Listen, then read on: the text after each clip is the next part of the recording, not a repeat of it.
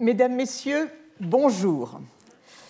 Je vous retrouve avec plaisir pour cette série de cours qui porte sur les thérapies du futur, les thérapies des atteintes auditives. Nous allons aujourd'hui nous concentrer sur les leviers de l'innovation thérapeutique de ces surdités. Le cours sera suivi d'un séminaire donné par Philippe Joris de l'Université de Louvain et qui discutera le problème du, du, traitement temporel des sons dans le système auditif et plus particulièrement au niveau du tronc cérébral. Au cours des dernières années, nous nous sommes intéressés au traitement des signaux acoustiques dans le système auditif, le système auditif périphérique, composé de la cochlée et de son innervation, puis le système auditif central, dont vous voyez ici les différents relais. Les 25 dernières années ont été marquées par le déchiffrage des mécanismes moléculaires impliqués dans le traitement des sons, dont on peut dire sans exagération aucune qu'il doit tout au déchiffrage génétique, c'est-à-dire à, l'identification des gènes responsables d'atteintes auditives. Véritable voie d'accès à ces mécanismes, la compréhension du rôle des protéines codées par, ces gènes ne peut cependant se faire chez l'homme en raison d'une part du fait que l'organe sensoriel auditif ne peut être directement observé sans recours à des méthodes invasives, et d'autre part que les, les tests d'exploration de la physiologie auditive dont l'on dispose chez l'homme aujourd'hui ne fournissent encore que des informations rudimentaires. En conséquence, le déchiffrage des mécanismes moléculaires impliqués dans les atteintes auditives repose pour l'essentiel sur les modèles murins des surdités humaines, animaux chez lesquels le même gène que celui qui porte les, mutations responsables de surdité chez l'homme, gène dit orthologue, a été modifié.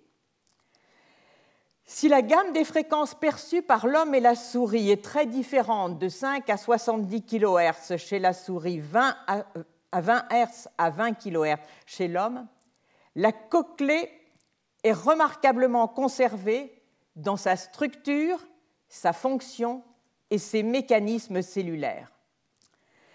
Restriction faite du caractère rudimentaire des explorations fonctionnelles auditives chez l'homme, tout indique que les modèles murins des surdités humaines miment fidèlement ces dernières et que par conséquent, les mécanismes moléculaires des surdités humaines, les mécanismes moléculaires aussi du traitement des signaux acoustiques dans la cochlée sont semblables dans les deux espèces.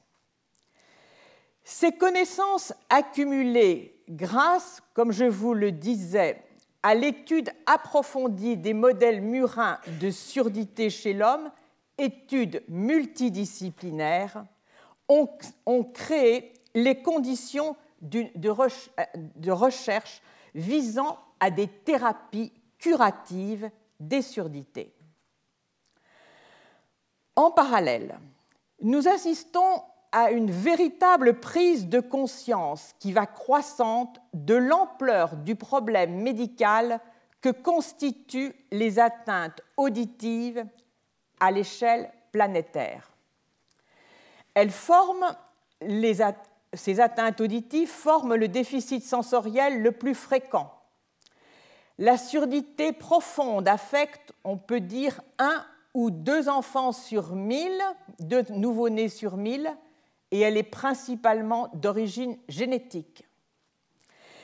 Les adolescents et les adultes jeunes entre 12 et 35 ans, selon l'Organisation mondiale de la santé, sont pour 1,1 milliard d'entre eux exposés au risque de développer une perte de l'audition en raison d'une surexposition dans le cadre d'une surexposition au son dans le cadre de loisirs et principalement une surexposition à la musique, écoute à forte intensité ou écoute et ou écoute prolongée. À tout âge, l'hyperexposition au bruit dans les villes surpeuplées menace les habitants de perte auditive et l'on sait qu'à échéance de 2030, 85% de la population vivra dans ces mégapoles surpeuplées. Chez les personnes vieillissantes, la surdité neurosensorielle ou presbyacousie est très fréquente. Une presbyacousie invalidante affectera 450 millions de personnes avant 2050. Elle est due à des facteurs génétiques combinés à des facteurs environnementaux. Enfin, les acouphènes touche 5 à 10% de la population dans les pays industrialisés, avec une perte auditive dans 90% des cas.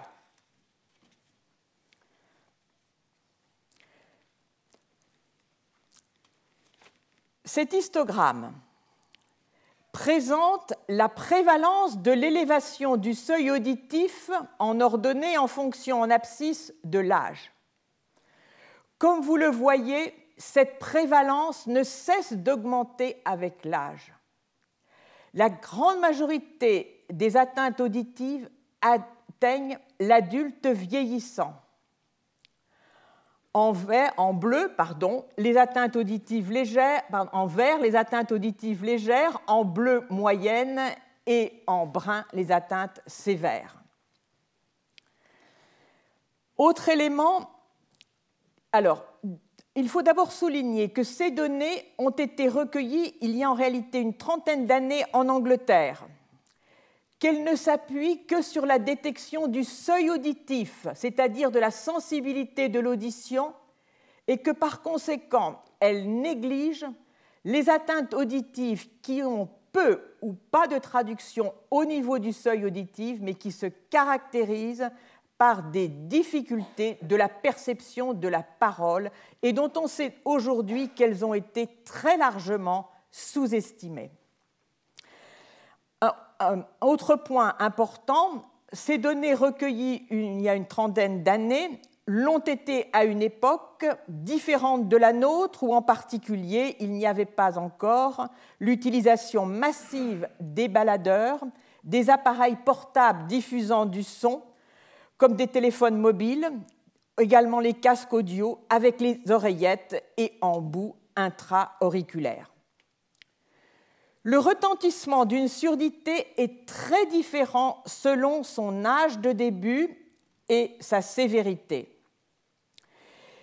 Les surdités précoces de l'enfant, lorsqu'elles ne sont pas compensées, se traduisent par une difficulté dans l'acquisition spontanée du langage, un risque d'échec scolaire qui est accru et des choix professionnels qui sont limités. Les surdités de début tardif conduisent à un isolement, à une perte du lien social, souvent à un syndrome dépressif, et point majeur souligné de façon récurrente par les différentes études, elles entraînent un déclin cognitif rapide.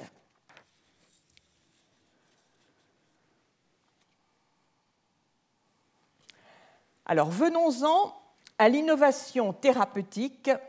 Projetons-nous dans une dizaine d'années quel changement dans l'approche de la malentendance? Le mot n'est pas français, mais il y, a, malvoyance, donc je m'autorise malentendance. Quel changement dans l'approche de la malentendance peut-on escompter?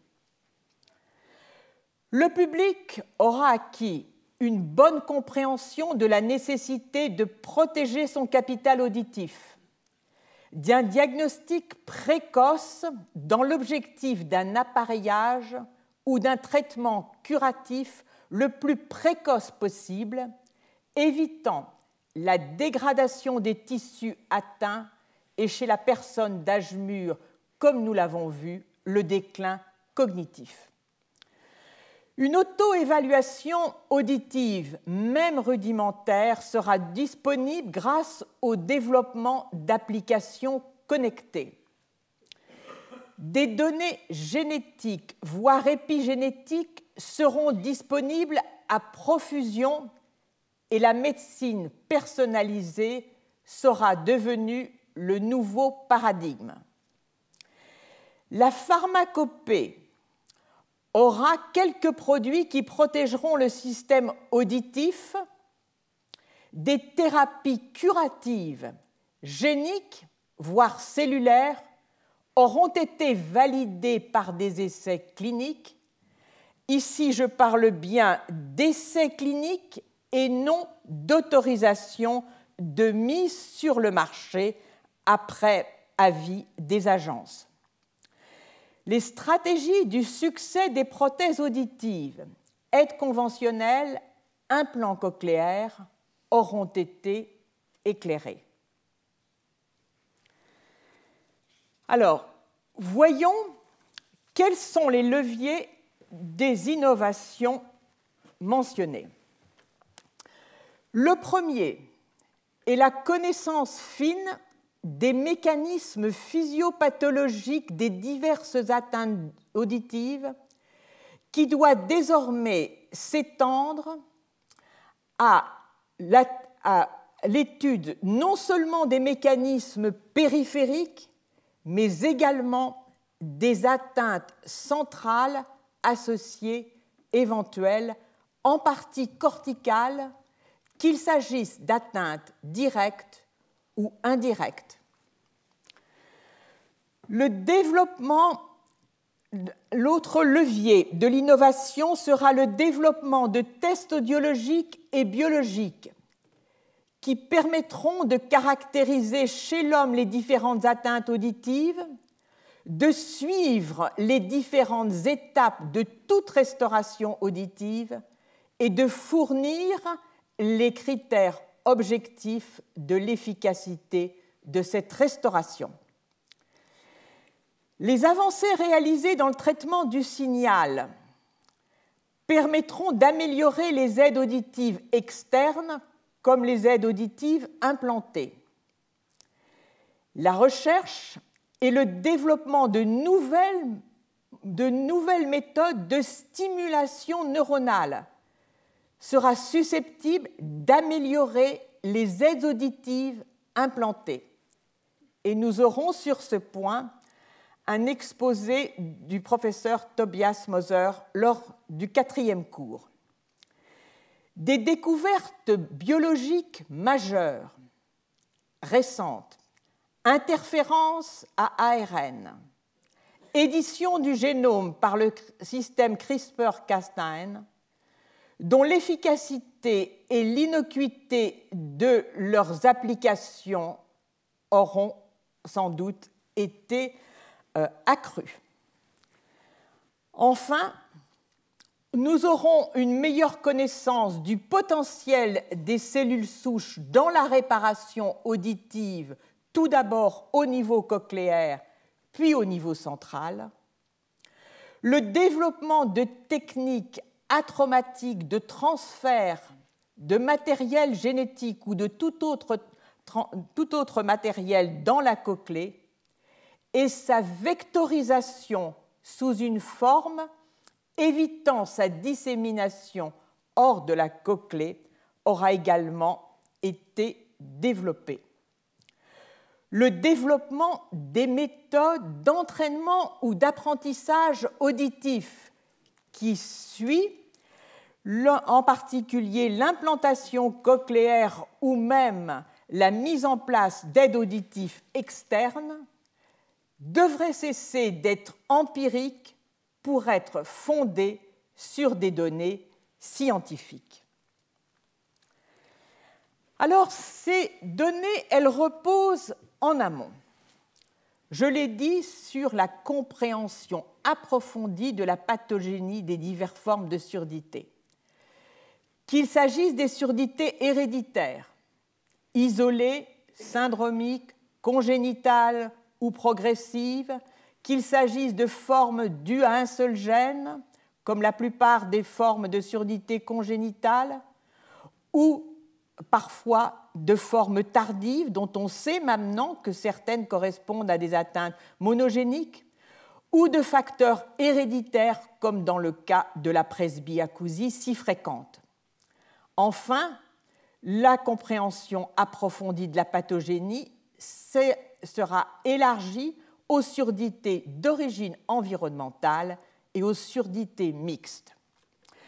L'ensemble repose dans un premier temps sur un recours aux modèles animaux pertinents pour apprécier, d'une part, les diverses étapes du processus pathogénique dont je vous ai indiqué tout à l'heure qu'ils étaient une étape indispensable pour déchiffrer ces mécanismes pathogéniques. Il s'agira en particulier d'identifier l'étape d'entrée dans la dégénérescence cellulaire, d'identifier ou de savoir reconnaître le caractère d'autonomie cellulaire ou non de l'atteinte dans chaque forme de surdité et d'examiner par exemple des réactions de type inflammatoire qui pourraient rendre compte de la progression de la surdité.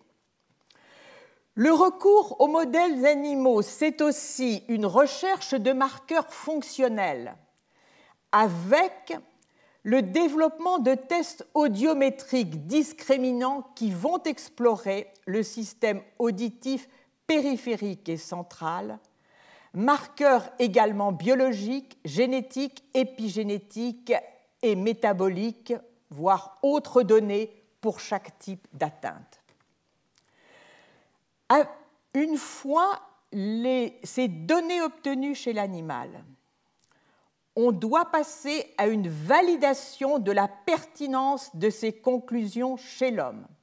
En particulier, transfert des méthodes, ceci consiste en le transfert des méthodes d'exploration auditive mises au point chez l'animal et validées par la comparaison de leurs résultats respectifs dans les mêmes formes de surdité chez l'homme et chez l'animal. L'exploitation de ces tests deviendra possible une fois leur signification bien maîtrisée et leurs indications pourront être élargies à un grand nombre de formes de surdité. Il va de soi que des tests complémentaires peuvent être euh, développés chez l'homme, tests psychophysiques, imagerie cérébrale fonctionnelle en réponse à des sons ayant une signification, euh, sons naturels ayant une signification chez l'homme, et devront être également développés. Des tests explorant la plasticité cérébrale, puisqu'entendre, ce n'est pas seulement recevoir les sons, les traiter au niveau périphérique, mais c'est bien mettre en jeu une plasticité cérébrale qui va permettre de tirer une information la plus riche possible de l'information générée au niveau périphérique. Alors, je vais illustrer cette boucle vertueuse allant des modèles de l'homme aux modèles animaux et retournant vers l'homme par un exemple que j'ai discuté dans le passé dans un autre contexte. Nous sommes ici dans une forme de surdité dont nous avons isolé le gène responsable. Cette forme de surdité a reçu le nom de DFN pour deafness, B parce qu'elle est transmise sur le mode autosomique récessive et elle code pour une protéine dont l'activité et la fonction sont totalement inconnues quand nous débutons ce travail. Vous voyez ici la liste des mutations rapportées dans ce gène et les anomalies enregistrées lors des différents examens audiologiques.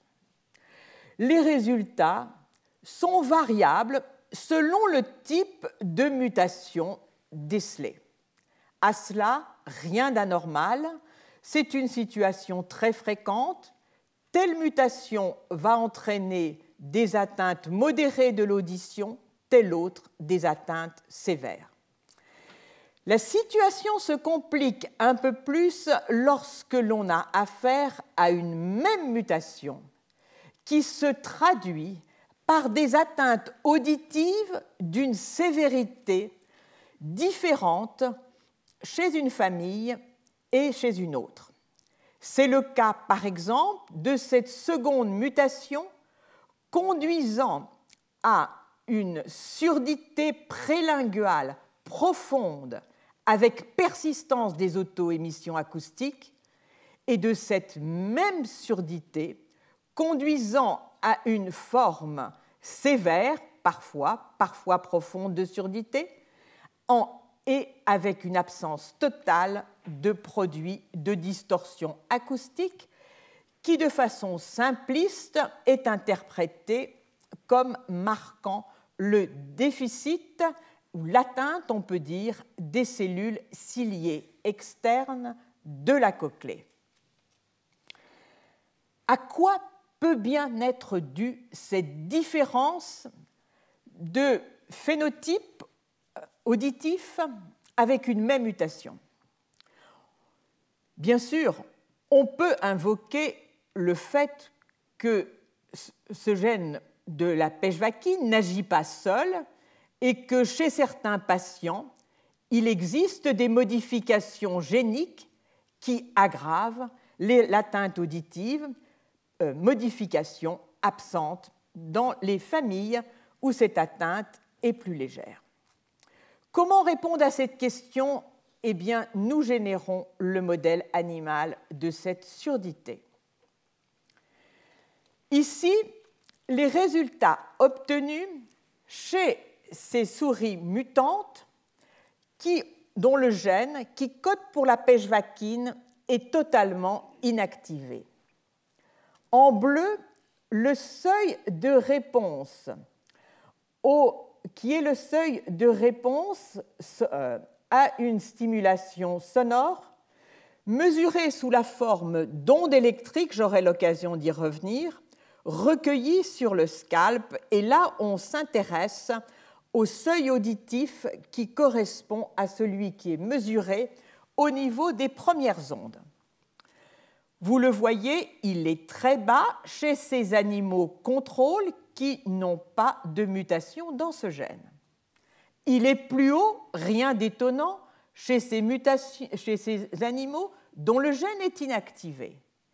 Mais ce qui attire immédiatement notre attention, c'est le fait que non seulement il est plus haut, mais le seuil est extrêmement dispersé. C'est tout à fait inhabituel. Passons au seuil des auto-émissions acoustiques. Même chose, on remarque une élévation de leur seuil extrêmement dispersée. Alors ce travail qui est effectué avec Paul Avant, qui travaille avec nous depuis longtemps, euh, qui est un, médecin et à la fois un physicien, biophysicien du système auditif, il est attiré par, euh, une, par l'observation suivante. Il, on est alors à, l'époque dans l'interrogation on a à l'époque formulé deux hypothèses.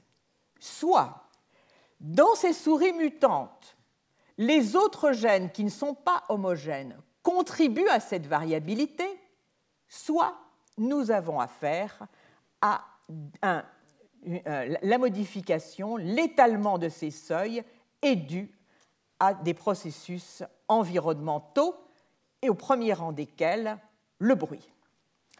Et donc, il remarque qu'en fonction du nombre de souriceaux présents dans une cage donnée, le seuil auditif des ABR est plus ou moins élevé.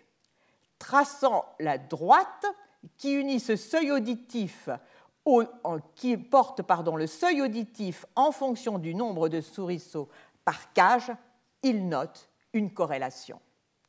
Immédiatement, nous testons chez ces animaux mutants, comme chez leur contrôle, l'effet de la surexposition au bruit, cette fois-ci direct, sur le seuil auditif. Et nous voyons que l'exposition au bruit qui est utilisée ne modifie pas le seuil auditif chez les animaux sauvages, mais le modifie chez les animaux mutants. Alors, nous allons ensuite procéder à une analyse des potentiels évoqués auditifs dont ici est résumé le tracé et les, différents, les correspondances entre ce tracé et les différents sites de réponse le long du euh, tronc cérébral et même au-delà jusqu'au colliculus inférieur que l'on peut observer donc jusqu'à l'onde 5 par les potentiels évoqués auditifs. Cette fois-ci, ce sont des souris mutantes pour le gène de la pêche vaquine qui sont exposées au son mais pour lesquelles on recueille ces potentiels auditifs et on s'intéresse à leur tracé brut. Que voit-on? Sans exposition au son, c'est le tracé rouge, on observe des ondes régulières avec une, en particulier l'onde 1 et 4. La 4 est équivalente de la 5, la 4 chez la souris est équivalente de la 5 chez l'homme, avec une distance entre la 1 et la 4 qui mesure le délai entre ces ondes. Ces animaux sont ensuite exposés à un son de 10 kHz à 105 dB pendant 3 minutes et l'on remesure la distance entre l'onde 1 et 4 et l'amplitude. L'amplitude des ondes s'écroule et que voit-on Le délai entre les ondes augmente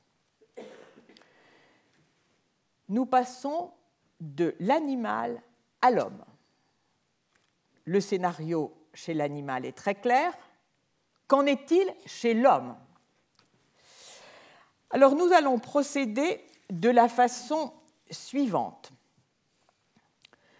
Les individus porteurs de mutations dans le gène qui code pour la pêche vaquine et qui sont atteints de la forme de surdité DFNB 59 chez eux, l'on va mesurer exactement comme chez l'animal, on va enregistrer les potentiels évoqués auditifs.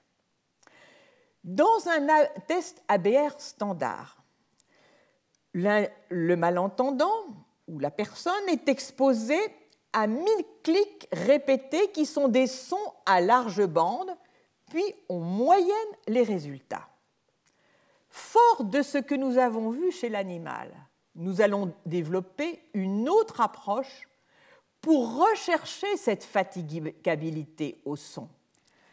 Elle consiste en l'expérience suivante.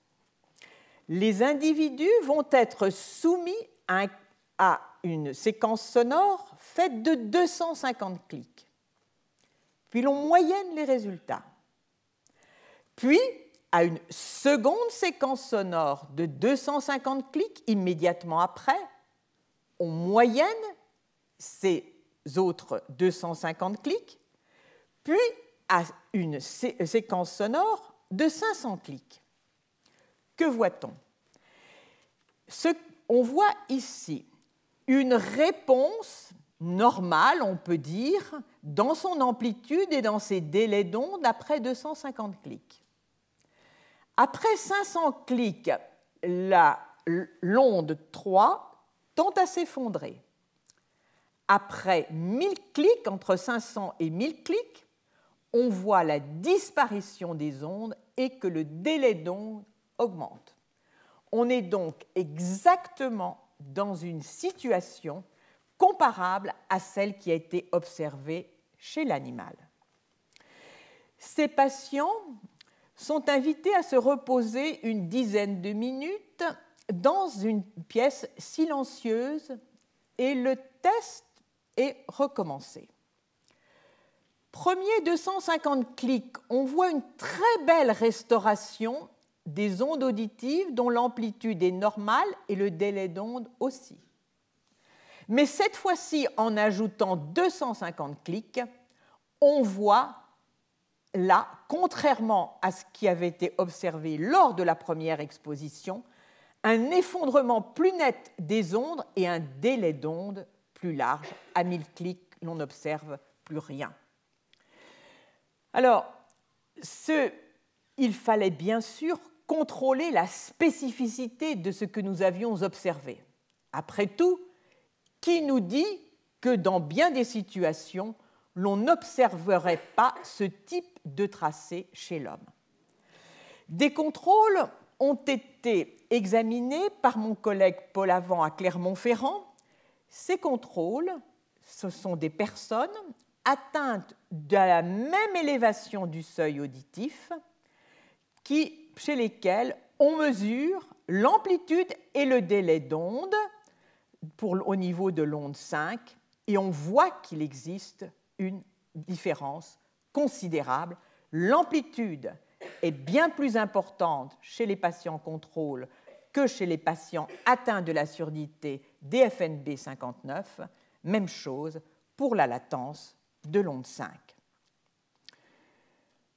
Nous savons aujourd'hui que ceci correspond à une atteinte d'une protéine qui est associée au peroxysome et donc qui est une indication, et nous avons pu le démontrer par d'autres des approches complémentaires, que nous avons affaire à une hypervulnérabilité au son en rapport avec le fait que normalement, lorsqu'un, la découverte était la suivante, lorsqu'une souris normale est exposée à un son, c'est cet organelle, le peroxysome, qui contrôle l'homéostasie d'oxydoréduction, se met à proliférer. Lorsque la pêche-vaquine est absente, il n'y a pas de prolifération de ces peroxysomes et au contraire, sous l'effet du stress oxydant induit par le bruit, il s'agrège et tente à disparaître.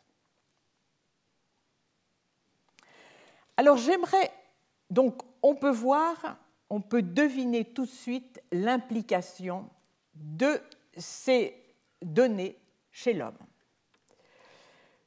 Supposez maintenant toute forme d'atteinte du peroxysome, mais peut-être d'autres organelles ou d'autres gènes impliqués dans l'homéostasie d'oxydoréduction.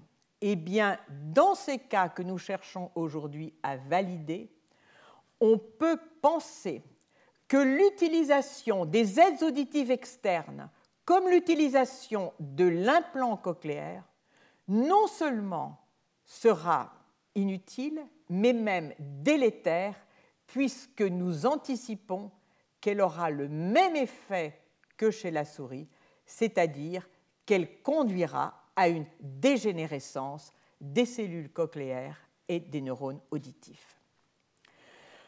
Le deuxième exemple que j'aimerais donner est moins complet aujourd'hui dans ce cercle vertueux, mais il a le mérite d'ouvrir un très large domaine.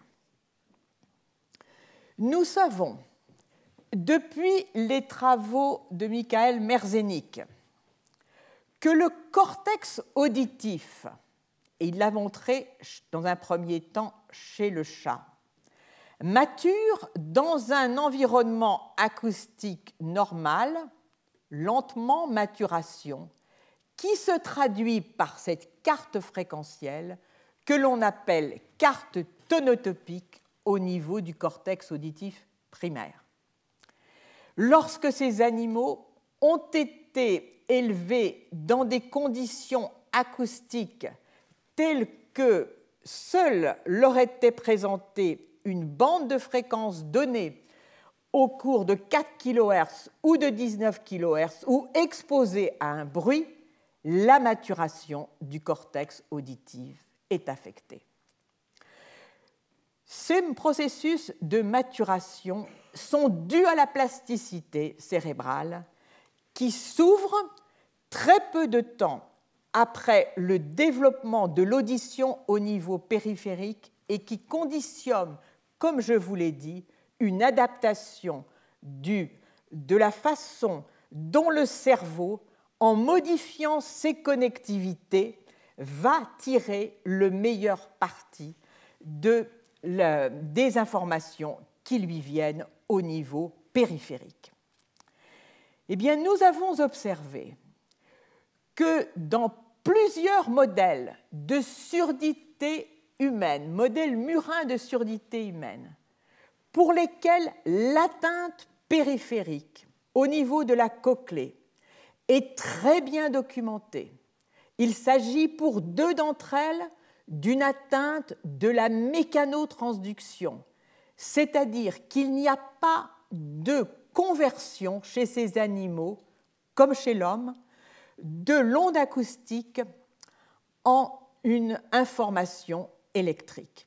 La périphérie est muette. Eh bien, si nous intéressons maintenant à ce qui se passe au niveau central, qui n'est pas accessible lors de l'exploration auditive standard chez l'homme, puisque ces personnes sont profondément sourdes, nous observons une chute dramatique de certains interneurones du cortex auditif que l'on appelle les neurones parvalbumines, qui sont précisément critiques en ce qui concerne la plasticité du cortex auditif. En conséquence, on est en mesure de prédire que sous réserve que ces résultats soient extrapolables à l'homme, la restauration auditive au niveau périphérique chez ces personnes ne pourra être optimale en raison des atteintes du cortex auditif.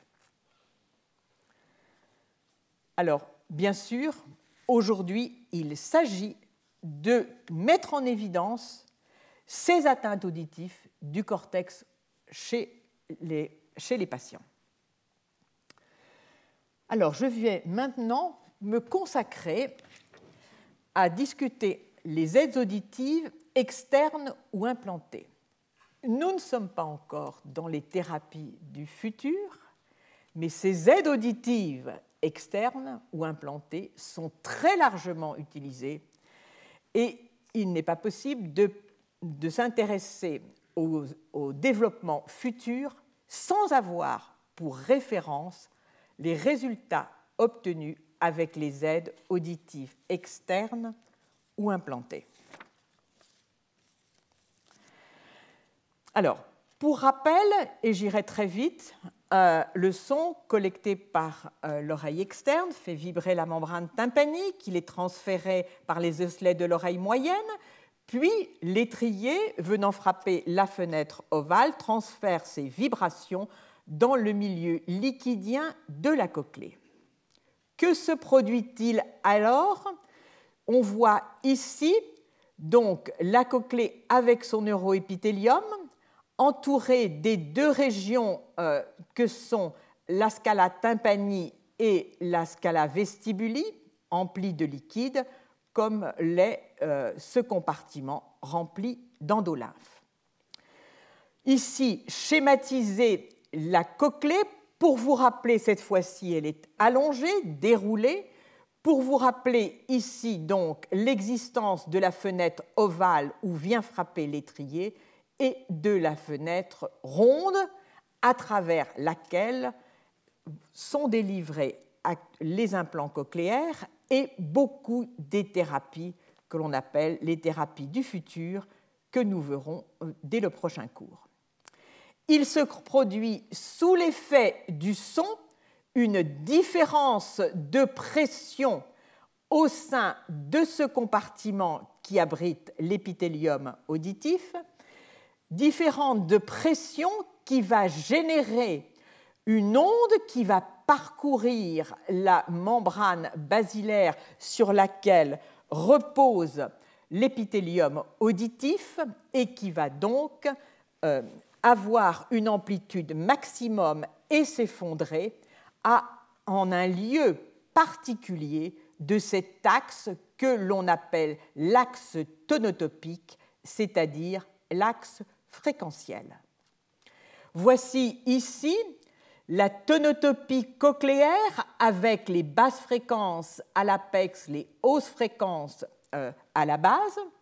Vous voyez ici schématisé, on est là chez la souris, donc le fait que sur cette cochlée euh, étirée maintenant, c'est à la base que vont être traitées les hautes fréquences et les basses fréquences à l'apex.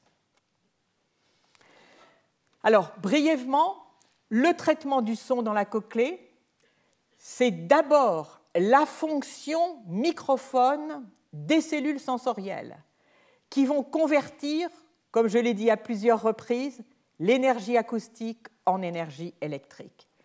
Puis c'est un traitement d'analyse fréquentielle du type analyse de Fourier. De Fourier. C'est un traitement de type amplification.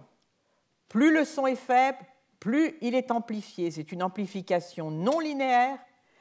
La cochlée génère également des distorsions acoustiques et elle génère un masquage suppressif. Cellules ciliées internes, cellules ciliées externes, sont des microphones cellulaires. L'ensemble des autres, des autres fonctions de la cochlée sont dues aux cellules ciliées externes. Ce sont elles qui participent à l'analyse fréquentielle, ce sont les amplificateurs cochléaires, elles génèrent les distorsions acoustiques, elles génèrent le masquage suppressif. Alors passons maintenant aux aides auditives.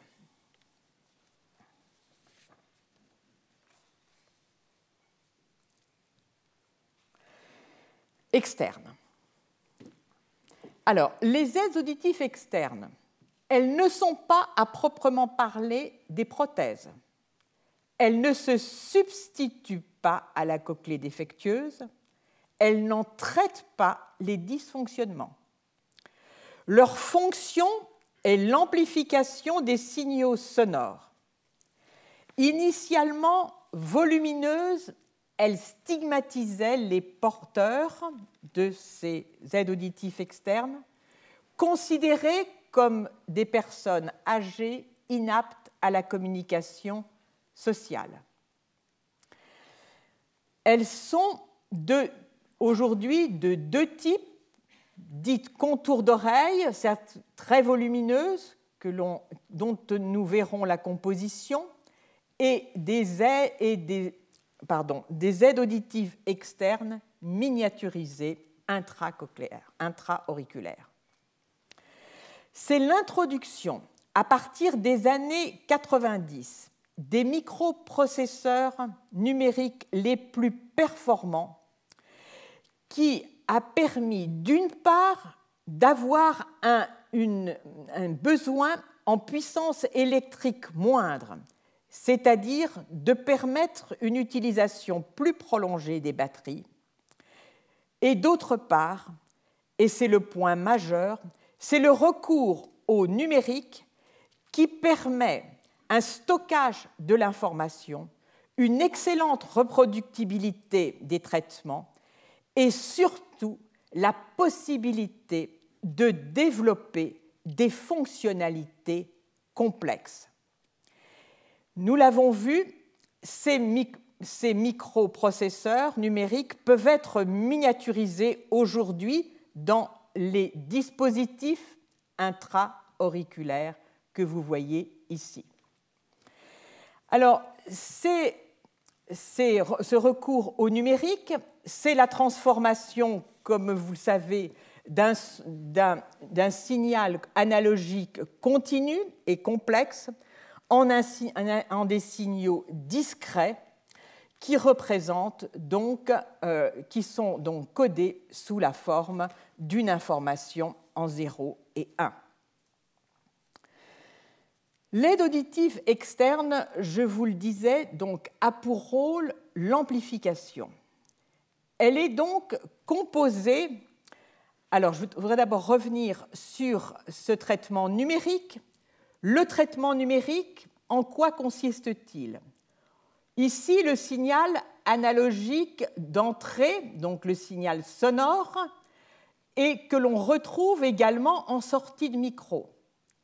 Il y a ensuite passage dans un convertisseur analogique numérique. Puis ici se situe le microprocesseur de l'aide auditive qui va donc en sortie euh, donner, engendrer un certain nombre de signaux électriques qui vont être cette fois-ci reconvertis de numérique en analogique et délivrés à des micros qui, eux, vont délivrer un signal sonore donc de type analogique chez les patients. Donc, je vous rappelle la séquence de l'aide auditive. D'abord le microphone, puis le microprocesseur, puis l'écouteur, qui, dans le cas des aides auditives externes miniaturisées, est introduite dans le, au sein de euh, l'oreille du patient. Alors, ces aides auditives, le résultat, euh, la numérisation a permis d'améliorer considérablement leur capacité. Mais il demeure un point essentiel. Elles amplifient certes le son, mais le gain qu'elles produisent n'est pas un gain comparable à celui que produisent les cellules ciliées externes. De plus, ce gain va être appliqué en règle générale à des cellules ciliées externes qui sont endommagées. Par conséquent, on est loin de restituer l'amplification non linéaire d'une cochlée standard. Autre élément, nous l'avons vu, ces cellules ciliées externes sont impliquées dans l'analyse fréquentielle fine. Or, les aides auditives externes ne reproduisent pas cette sélectivité fréquentielle fine qui n'est l'apanage que de la cellule ciliée externe. Les effets Larsen qui existaient dans les versions antérieures ont disparu on tente le plus possible dans les aides auditives actuelles de supprimer le bruit environnant et c'est un des plus apportés par les, par les processeurs numériques. Il détecte les variations sonores identiques sur l'ensemble des canaux fréquentiels qui indiquent un bruit parasite et vont l'éliminer. Les micros ont été améliorés et ils permettent une meilleure compréhension dans des environnements bruités. On est passé du micro unique, omnidirectionnel, qui captait les bruits dans tout l'environnement, à des micros directionnels qui permettent, lorsqu'une personne s'adresse à son interlocuteur, de diriger le micro vers cet interlocuteur la localisation de la source sonore, essentielle pour l'intelligibilité de la parole dans le bruit. Nous l'avons vu à plusieurs reprises. Elle utilise pour les basses fréquences le délai temporel d'arrivée du son à l'une et l'autre oreille. Et pour les hautes fréquences, la différence d'intensité du son qui parvient à l'une et l'autre oreille. Les aides auditives en règle générale, sont capables de bien traiter les paramètres temporels du son, ce qui fait que la localisation des sources sonores de basse fréquence dans le plan auditif est satisfaisante. En ce qui concerne, en revanche, la localisation fondée sur la différence d'intensité, vous pouvez anticiper de ce que je vous ai dit de l'amplification à l'intérieur de ces aides auditives externes qui n'est pas satisfaisante, qui ne reproduit pas les conditions normales, que cette localisation, fondée sur la différence d'intensité, ne sera pas optimale. Mais aujourd'hui, on développe euh, une électronique de connexion entre les sons reçus à l'une et l'autre oreille, ce qui doit permettre de corriger, c'est de rendre, disons, de corriger ces problèmes d'intensité euh, euh, qui arrivent à l'une et l'autre oreille. Un des avantages de l'aide auditive externe introduite dans le conduit auditif est le fait qu'elle tire parti de la forme de l'oreille externe qui est indispensable pour la localisation de la source sonore dans le plan vertical. Élément essentiel grâce à ces, processeurs numériques. Une amélioration récente a été apportée dans la possibilité de transposer une stimulation sonore de la façon suivante. Chez un malentendant qui ne répond plus à certaines fréquences, par exemple les fréquences élevées, on parle de cochlée morte, dans une certaine région, eh bien, les fréquences élevées vont être, grâce au microprocesseur, transposées dans une autre gamme de fréquences, bien sûr une gamme de fréquences auxquelles répond le malentendant. Et dès lors, ces fréquences deviennent audibles. On peut même, dans ce transfert, avoir une approche un peu plus sophistiquée qui va sélectionner en amont la fréquence fondamentale, par exemple pour les voyelles qui correspond à la fréquence de vibration des cordes vocales, et les fréquences des premiers et deuxièmes formants. Donc ceci va considérablement faciliter la perception des, fréquences auditives chez des malentendants pour les, qui ne répondent plus à certaines fréquences. Alors, on peut bien imaginer le travail cérébral qui s'ensuit. Pourquoi?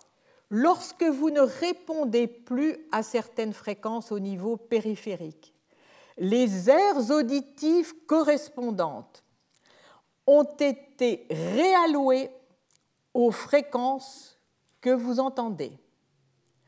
Vous restaurez l'écoute de, des fréquences, cette fois-ci, vous les transposez, eh bien, comme on peut l'imaginer, des fréquences hautes, vous les transposez en fréquences basses, eh bien, le cortex auditif doit pouvoir s'adapter, et ceci peut prendre plusieurs mois.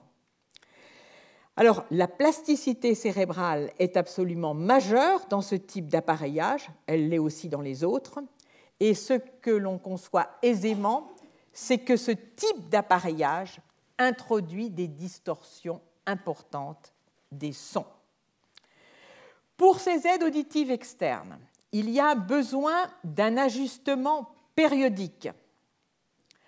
Cet ajustement va se faire sur des semaines voire des mois, il reste un talon d'Achille. Le talon d'Achille, quel est-il? L'écoute limitée dans le bruit. Les tests objectifs montrent très clairement que l'écoute dans le bruit, à l'aide de ces aides auditives, n'est pas de bonne qualité. le, le, signal signifiant doit être de 15 décibels plus élevé que chez un sujet normal pour être perçu à travers ces aides auditives. Alors, il y a bien un moyen qui peut aider les qui aide les malentendants pour percevoir les sons dans le bruit. C'est le recours aux boucles magnétiques. Ceci permet à des sources sonores d'intérêt qui se situe dans un environnement bruité d'être transmise directement à la personne atteinte, de perte de l'audition. Elle forme ces boucles magnétiques ce que l'on appelle une technologie d'assistance à l'écoute. Typiquement, ces boucles sont installées dans des halls de concert, dans des auditoriums, dans des salles de rencontre, dans des lieux publics et vous les voyez indiquées par une oreille barrée. Cette boucle consiste en un ou plusieurs câbles conducteurs qui entourent le lieu donné.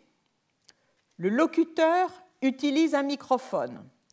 Le câble reçoit les impulsions électriques sorties du micro qui créent un courant alternatif dans ce câble. Il s'ensuit la formation d'un champ magnétique dans la pièce. Le son venant du micro est maintenant porté par ce champ magnétique. La transmission audio va s'effectuer donc par la voie magnétique. Un dispositif est placé dans les aides auditifs externes ou les implants cochléaires qui permet de capter le champ magnétique généré. Ce dispositif, c'est une bobine d'induction dont vous avez peut-être entendu parler, qui, a reçu le nom de T-coil. Cette petite bobine de cuivre, enroulée en un grand nombre de spires, en réponse au champ magnétique, aux variations du champ magnétique, va être parcourue par un courant électrique. La bobine permet aussi d'amplifier ce courant électrique qui est alors soumis au traitement par le microprocesseur, comme habituellement, et restauré via l'écouteur à l'oreille du malentendant. Par ce système auditif, le signal, auditif est très largement débarrassé des signaux acoustiques environnants. Alors au total, on peut dire aujourd'hui que les aides auditives externes compensent efficacement les pertes auditives et offrent un degré de confort raisonnable.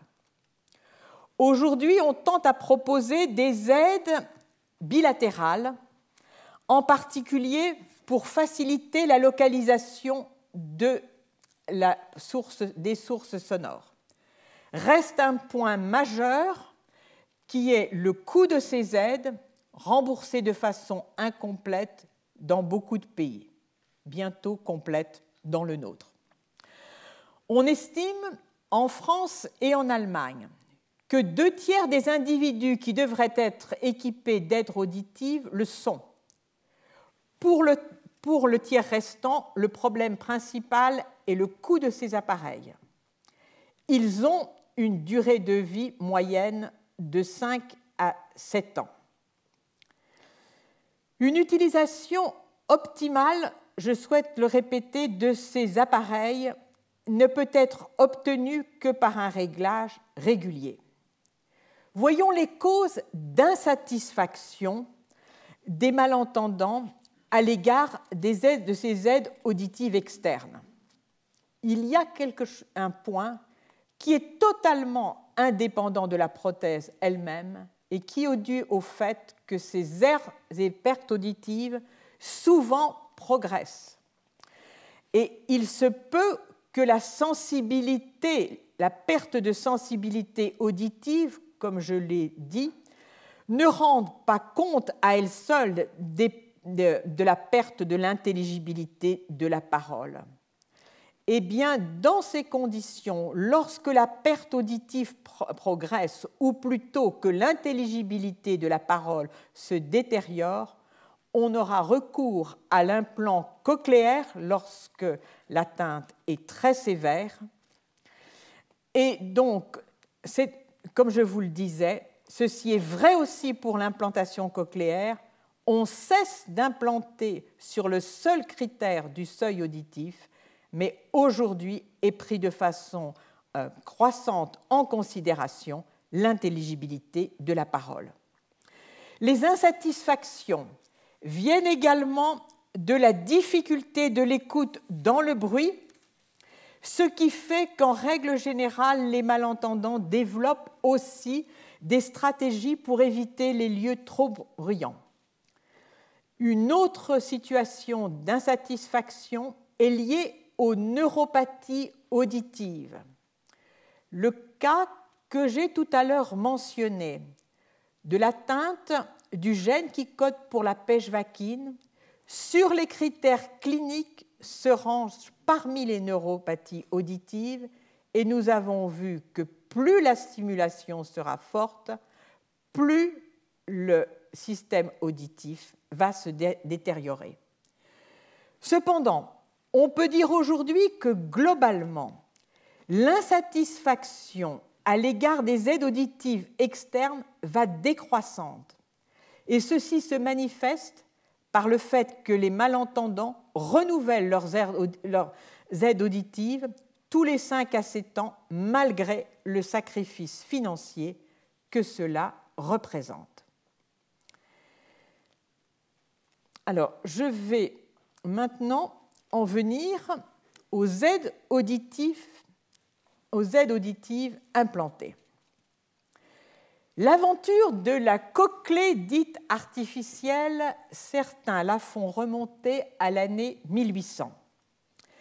Cette année-là, Alexandro Volta, l'inventeur de la pile électrique, provoque une décharge électrique à proximité de son oreille et perçoit, dit-il, une sensation sonore, celle d'une pâte ou d'une matière solide qui bout. Sensation suffisamment désagréable pour ne pas répéter l'expérience, mais qui établit le fait qu'une stimulation électrique peut créer une sensation sonore. 1957, c'est là en réalité le top départ de l'implantation cochléaire. André Journeau, professeur de, physique médicale à Paris, conçoit la première prothèse auditive qui consiste en une stimulation électrique du nerf auditif. Elle est posée par Charles Herriès, un ORL et anatomiste, lui aussi parisien. Les impulsions électriques analogiques provenant du micro sont transférées directement à ce nerf par une électrode unique. Les auteurs relatent que cette intervention chirurgicale, qui répondait à la demande d'une personne devenue malentendante, ils relatent donc que c'est une véritable surprise pour eux d'avoir observé le fait qu'en réponse à cette implantation d'une première électrode, le patient ne comprenait pas la parole, mais tout de même certains mots, et pouvait également, et ceci en réalité quelques jours seulement après l'intervention. Il percevait très mal les fréquences, mais bien mieux les variations d'intensité sonore. Dès lors, c'est une recherche intensive et une compétition sans merci que vont se livrer les laboratoires universitaires français, celui de Patrick MacLeod, australien, américain, dans le but d'améliorer les performances de cette première stimulation du nerf cochléaire. De 57, nous passons à 61. William House, à San Francisco, reprend les travaux d'André Journeau et il va positionner cette fois-ci une, une, électrode unique de façon stable qu'il introduit à travers la fenêtre ronde que vous voyez ici, donc qu'il introduit dans la scala tympanique. Et il va poser cette électrode chez un grand nombre de patients qui disent alors reconnaître le rythme de la parole. Nous passons de 61 à 66 et c'est chez l'animal qu'un groupe américain implante plusieurs électrodes qui vont directement stimuler le nerf auditif et auxquels ils délivrent différentes fréquences. Michael Merzenich, dont j'ai auparavant cité le nom, va enregistrer au niveau du colliculus inférieur des réponses différentielles selon la stimulation des électrodes par diverses fréquences. Puis, il n'y a à peu près aucun progrès pendant les sept années qui suivent, mais sept ans plus tard, on passe à l'homme, et là, la compétition devient de plus en plus intense et s'étale sur sept ans. En 1973, chez l'homme, Milchison à San Francisco introduit quatre canaux. C'est l'électrode multicanaux et dans chaque canal est, est délivrée une fréquence particulière. Des résultats intéressants sont obtenus. L'année suivante, le laboratoire de recherche ORL du CHU Saint-Antoine démontre, chez plusieurs patients atteints de surdité totale unilatérale traumatique avec paralysie faciale que la stimulation électrique de 8 à 12 électrodes qu'ils ont réussi à isoler les unes des autres, et là le point est majeur, et qui ont été implantées le long de l'axe tonotopique de la cochlée fournissent une perception différentielle des fréquences.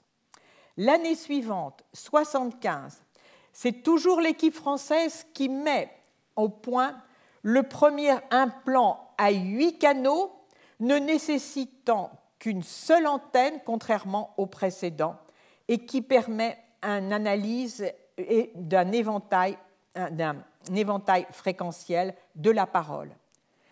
L'année suivante se développe à Vienne, poursuivant la tradition de l'école ORL viennoise de Konrad Burian, un premier implant autrichien et ses travaux seront ensuite repris par Ingeborg Oschmeyer Desoyer à Innsbruck. Et elle fondera sa compagnie d'implants euh, en 1982. 76 à 79, l'implant va se populariser, l'implant multi-électrode. Le processeur euh, vocal qui est utilisé est fondé sur une analyse fréquentielle fine. Il restitue la fréquence fondamentale et les formants des voyelles.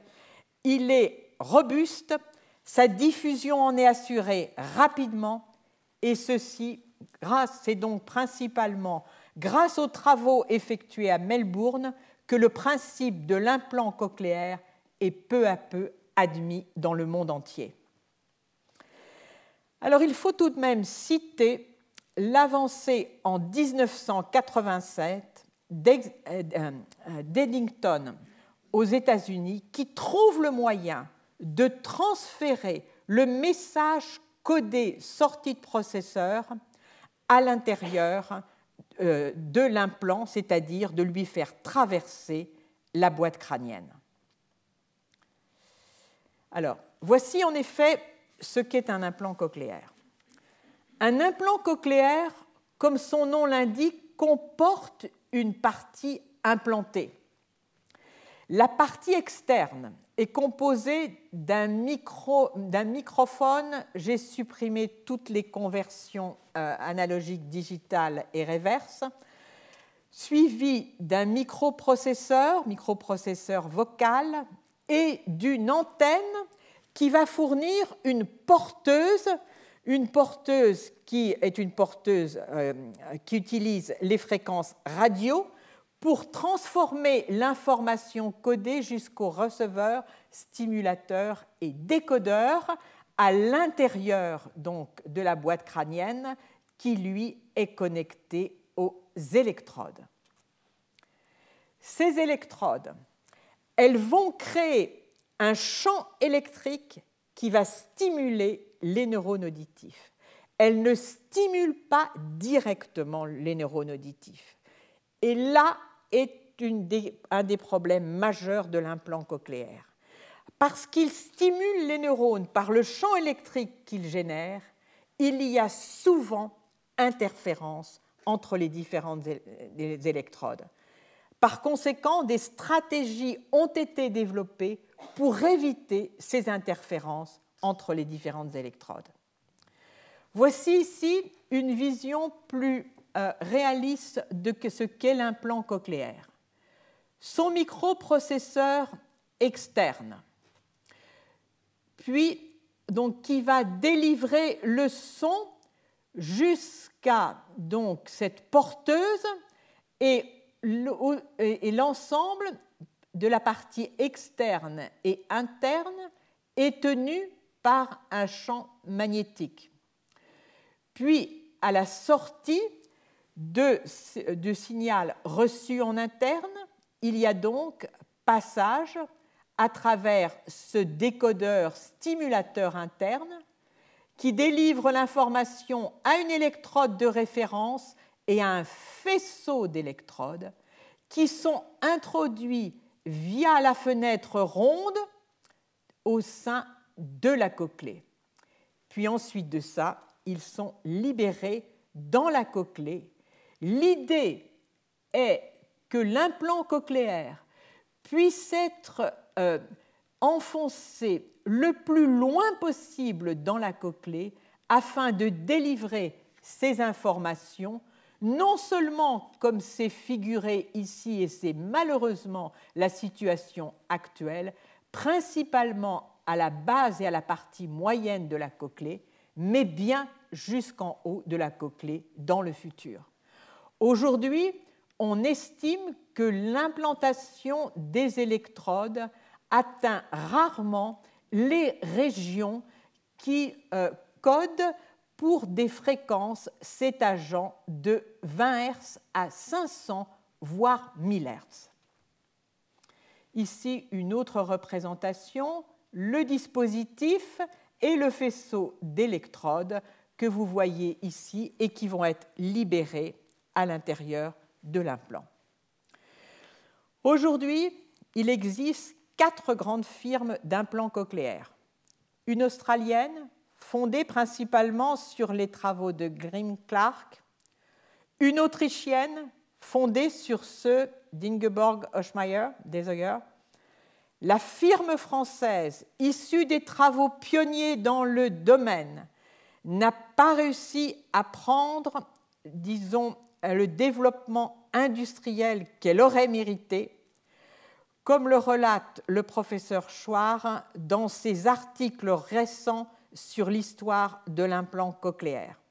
Elle a été récemment rachetée par une compagnie danoise. Quant à la firme américaine, elle est passée sous pavillon suisse. Le prix Lasker, un des plus grands prix en biologie, dont un des, euh, un des prix est consacré à des avancées médicales, a été décerné en 2013 à Ingeborg Oschmeyer, Green Clark et Black Wilson, dont je n'ai pas encore parlé, pour la conception des implants cochléaires modernes. Cet adjectif est heureux puisqu'il ne fait aucun doute que les pionniers de l'implant cochléaire étaient bien Journaux et Ries. Aujourd'hui, on compte de 400 à 500 personnes qui sont implantées à travers le monde et selon certaines estimations, 1% de la population planétaire devrait l'être. C'est bien sûr sans compter sur avec le développement des nouvelles thérapies. Alors, l'implant cochléaire, donc, je vais y revenir, lui est une authentique prothèse. Il se substitue à la cochlée. Comme elle, il procède à une analyse spectro-temporelle du son et il assigne chaque fréquence à une région de la cochlée. Il imite, il tente d'imiter le codage fréquentiel tonotopique de la cochlée en envoyant des informations spectrotemporelles euh, extraites dans le microprocesseur à un ensemble d'électrodes dont je vous ai dit que l'on essaie de les distribuer au mieux le long de l'axe longitudinal de la cochlée. il extrait également les informations temporelles du spectre, pardon, du son. On les range en trois catégories. La fluctuation temporelle de l'enveloppe. Qu'est-ce qu'est l'enveloppe? Des sons Eh bien, vous, vous voyez ici un son et vous voyez en pointillé ce qu'est son enveloppe. L'enveloppe représente la variation d'amplitude sonore en fonction du temps. ce paramètre extrait de l'enveloppe temporelle a une fréquence qui s'étage entre, elle est de faible fréquence, 2 Hz et 20 Hz. Les autres paramètres extraits sont dans certains implants cochléaires sont la périodicité en rapport avec les vibrations des cordes vocales, en particulier de la fréquence fondamentale entre 50 Hz et 500 Hz. Puis reste toute la structure temporelle fine qui est absolument essentielle pour localiser la source sonore dans le plan azimutal au niveau des basses fréquences et qui est indispensable à la perception de ce que l'on appelle le pitch ou la perception de la hauteur tonale qui permet d'apprécier la musique. Et cette structure temporelle fine a des fréquences qui s'étagent de 500 Hz à 10 kHz.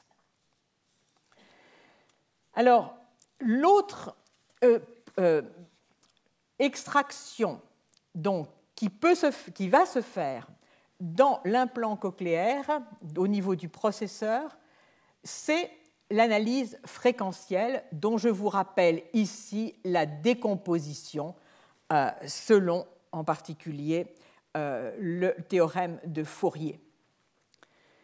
Alors, l'implant dans sa forme la plus classique consiste euh, dans les étapes suivantes. Vous avez donc une entrée audio du message complexe, immédiatement découpée dans un certain nombre de bandes de fréquences. Bandes de fréquences dont le nombre est identique au nombre des électrodes qui seront stimulées à la sortie. Puis, dans cette bande de fréquences, on va extraire l'enveloppe c'est-à-dire la variation d'amplitude pour ce groupe de fréquences en fonction du temps. On va adapter la dynamique de l'intensité comme cela se fait, euh, comme c'est ce dont j'ai parlé au niveau des, des aides auditifs externes, puis on va passer au codage numérique de sortie, donc sur les électrodes. Alors, ces implants cochléaires, celui dont je viens de parler, utilise cette technique qui est la plus répandue et qui en abrégé, est abrégée par 6 pour Continuous Interleaved Sampling, qui veut dire échantillage continu entrelacé. Dans ce processus, largement répandu et qui correspond au schéma que je vous ai montré, est ajouté le fait que l'on décale légèrement dans le temps la stimulation des différentes électrodes. Ceci permet euh, d'éviter que le champ électrique diffuse et vienne stimuler des électrodes qui ne correspondent pas au traitement sonore euh, euh, étudiés, euh, disons analysés dans la bande de fréquences correspondante. Alors, on voit que sacrifie peu ou prou dans ce type d'analyse où on décale euh, la stimulation au plan temporel, on, perd en quelque sorte un peu de la granulation fine temporelle qui est si importante pour percevoir la hauteur tonale.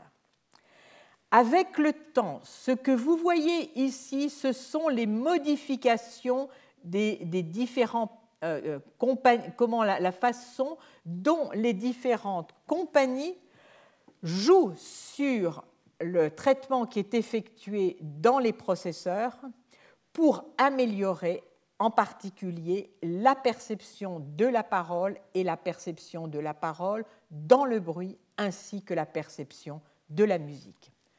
Ceci se fait, par exemple, de façon, et je l'ai mentionné auparavant, en extrayant la fréquence fondamentale. Ceci peut se faire non pas en décalant au plan temporel les impulsions électriques délivrées à chaque électrode, mais en supprimant systématiquement certains canaux. Un implant comporte de 12 à 20 électrodes. Dans les implants de 22 électrodes, c'est environ seulement un tiers des électrodes qui sont stimulées à chaque moment pour éviter les interférences entre les différentes électrodes. On va aussi, c'est une autre façon de traiter le problème, masquer certains canaux. Alors, tout ceci aboutit à la situation suivante. D'une part, on rencontre les mêmes difficultés que celles qui ont été rencontrées au niveau des aides auditives externes, en particulier au niveau de la restitution de la dynamique de la gamme d'intensité, puisque ici, on va restituer, donc la situation est même beaucoup plus sérieuse, puisqu'on passe d'une gamme dynamique neuronale de 30 décibels à une gamme de dynamique électrique de 5 à 10 décibels. Alors aujourd'hui, le bilan est le suivant. Les enfants atteints d'une surdité prélinguale profonde d'origine cochléaire, sous réserve d'une prise en charge appropriée longue et longue après l'implantation, acquièrent le langage parlé. Ils n'ont pas besoin de céder d'une lecture labiale pour comprendre la parole. Ils peuvent comprendre la parole d'un locuteur situé derrière eux. Leur voix, qui dépend de la boucle audiophonatoire, est bien placée et leur parole souvent totalement intelligible. 80% d'entre eux n'auront pas besoin d'éducation dans des écoles spécialisées. Mais l'âge de l'implantation conditionne le niveau de l'audition que l'on peut espérer restaurer. En effet, pour l'acquisition de l'audition, comme pour celle de tout autre sens, il existe une période critique c'est la période de plasticité neuronale maximale qui est particulièrement importante au niveau du cortex auditif. Elle commence à se fermer à partir de l'âge de 3 ans et demi. Au-delà, la qualité des résultats de l'implantation baisse notablement. On tend donc à implanter les enfants sourds profonds de plus en plus précocement à six mois dans certains pays. Ils acquièrent le langage en deux ans comme un enfant entendant, puisqu'il s'agit en réalité de faire maturer le cortex du langage sous l'effet de, des nouveaux sons, des sons reçus pour la première fois. Chez les adultes malentendants, les résultats peuvent aussi être très satisfaisants. Chez eux, ils sont directement corrélés à la durée de la déprivation sonore qui précède l'implantation. Plus elle est longue, plus le bénéfice de l'implantation s'amoindrit. Quant aux différents types d'implants, difficile malheureusement d'apprécier sur des bases scientifiques solides ce qui donne les mêmes résultats. L'indépendance à l'égard des fabricants que nécessitent de telles comparaisons manque souvent. C'est sans doute dommage parce qu'il se peut qu'un mode de traitement d'un message sonore, et c'est très vraisemblable, convienne mieux à certains adultes, à certaines atteintes auditives qu'à d'autres. L'écoute musicale est si exigeante en ce qui concerne le contenu fréquentiel et la, précision temporelle que l'on ne s'étonnera pas du fait qu'elle est de mauvaise qualité. Nous l'avons dit, la, perception de la hauteur tonale nécessite la précision temporelle. De ce fait, sont développées aujourd'hui des prothèses bimodales, c'est-à-dire qu'elles utilisent à que sont associées une prothèse acoustique à un implant cochléaire. Prothèse acoustique quand la perception des basses fréquences est préservée, à laquelle est associé un implant cochléaire pour répondre euh, au traitement des hautes fréquences. L'implant cochléaire bilatéral améliore également la perception de la musique et j'aimerais maintenant dire quelques mots de l'implant cochléaire dans le cadre de la perception des langues tonales. Quel est le bénéfice de l'implantation cochléaire pour les langues tonales? Cette question, soulevée depuis plusieurs années, en, réalité l'est depuis l'ouverture du marché euh, du sud-est asiatique euh, à l'implant cochléaire. Les langues tonales sont de fait les plus parlées dans le monde. Il s'agit des langues d'Asie du Sud-Est telles que le mandarin chinois, qui est la langue la plus parlée, le cantonais, le vietnamien, le thaï de Thaïlande, et dans la, très grande majorité des langues africaines. Dans une langue à ton, les syllabes tirent leur signification lexicale de la fréquence qui leur est associée, grave ou aiguë, de son absence ou de sa présence de modulation et du type de modulation fréquentielle, vers le haut, euh, ascendante ou descendante.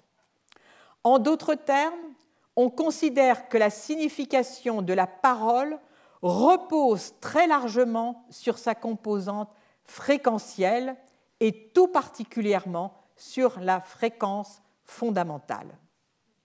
Eh bien, les implantés chinois tirent un certain bénéfice des implants cochléaires qui n'ont pourtant au départ pas été conçus pour les langues tonales. Mais aujourd'hui, on tente à associer, en particulier dans certains implants cochléaires, euh, qui sont euh, justement élaborés par des scientifiques d'origine chinoise un traitement qui extrait la fréquence fondamentale. Et l'intérêt de cette composante fréquentielle est le fait que euh, on augmente de, de, façon très significative ainsi la perception de la parole. Alors aujourd'hui, les implants cochléaires ne tournent pas le dos aux thérapies du futur que nous verrons la prochaine fois. Au contraire, il est bien compris qu'il y a tout intérêt à les associer. Les associer, c'est-à-dire y associer les thérapies pharmacologiques et les biothérapies génétiques et cellulaires. Il y a une prise de, conscience du potentiel des, nouvelles thérapies. Et de ce fait, une canule qui court tout le long de l'implant, dans laquelle pourront être ajoutés des, agents thérapeutiques, est présente dans la nouvelle génération d'implants. Un essai est en développement qui utilise l'introduction de la neurotrophine 3, dont nous avons vu dans un cours précédent qu'elle favorise la survie des neurones et en particulier des neurones à haut seuil, ceux qui sont la cible de toute de l'hyperexposition au son. Eh bien, une fois les limites et les performances de l'implant cochléaire bien comprises, je pense que nous sommes en mesure d'évaluer les objectifs qui doivent permettre d'atteindre en termes de que doivent permettre d'atteindre en termes de restauration euh, auditive les nouvelles euh, thérapies en émergence.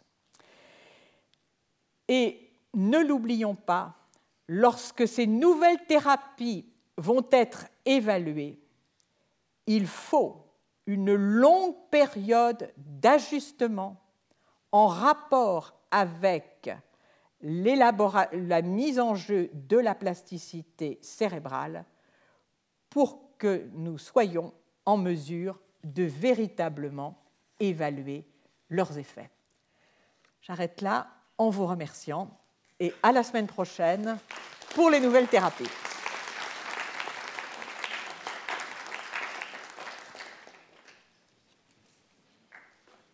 Alors, je pourrais prendre quelques questions, mais peut-être euh, euh, ai-je un tout petit peu dépassé l'heure? Donc, je suis prête à répondre à vos questions dans cette euh, pause d'un quart d'heure.